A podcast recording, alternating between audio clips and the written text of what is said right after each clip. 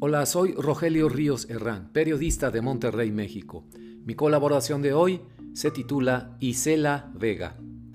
En aquel México de principio de los setentas, profundamente moralista frente a la juventud y frente a la apertura a la revolución cultural que vivía el mundo desde la década anterior, Isela Vega aceptó la propuesta de la revista Playboy para posar en sus páginas. En el número de julio de 1974, fotografiada por Eric Weston, la guapísima Isela, la diosa desnuda, se consagró como sex symbol y escandalizó a una mojigata sociedad mexicana que no soportaba la idea de una mexicana joven tan inmoral que se encueraba. Era un México muy distinto al de hoy.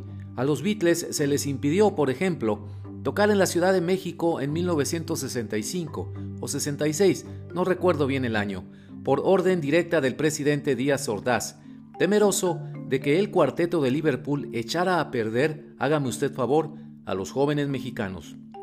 Unos años antes, a fines de los 50, las canciones y películas de Elvis Presley habían sido censuradas, una función en el cine Las Américas, por ejemplo, fue interrumpida por la policía, cuando empezó la fama de ese cantante por la forma en que bailaba y las letras de sus canciones hasta que no fue posible eliminarlo de la radio mexicana porque lo pedían los radioescuchas.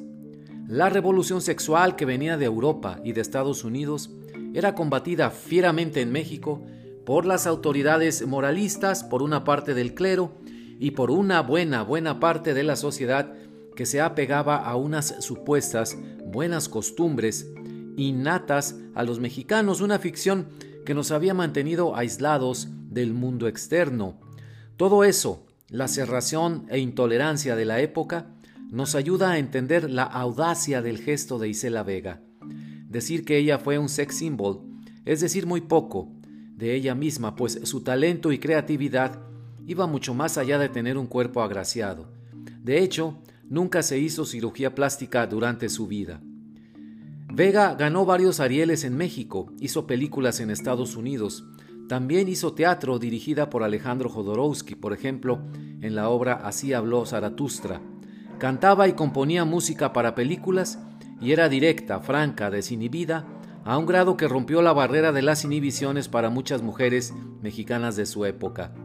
Su fallecimiento a los 81 años es una triste noticia para este adolescente que en los años 70 miraba con asombro a Isela Vega en la pantalla grande y que percibía el alboroto que provocaba en pláticas de café, cenas familiares, etc. Nunca pasó desapercibida.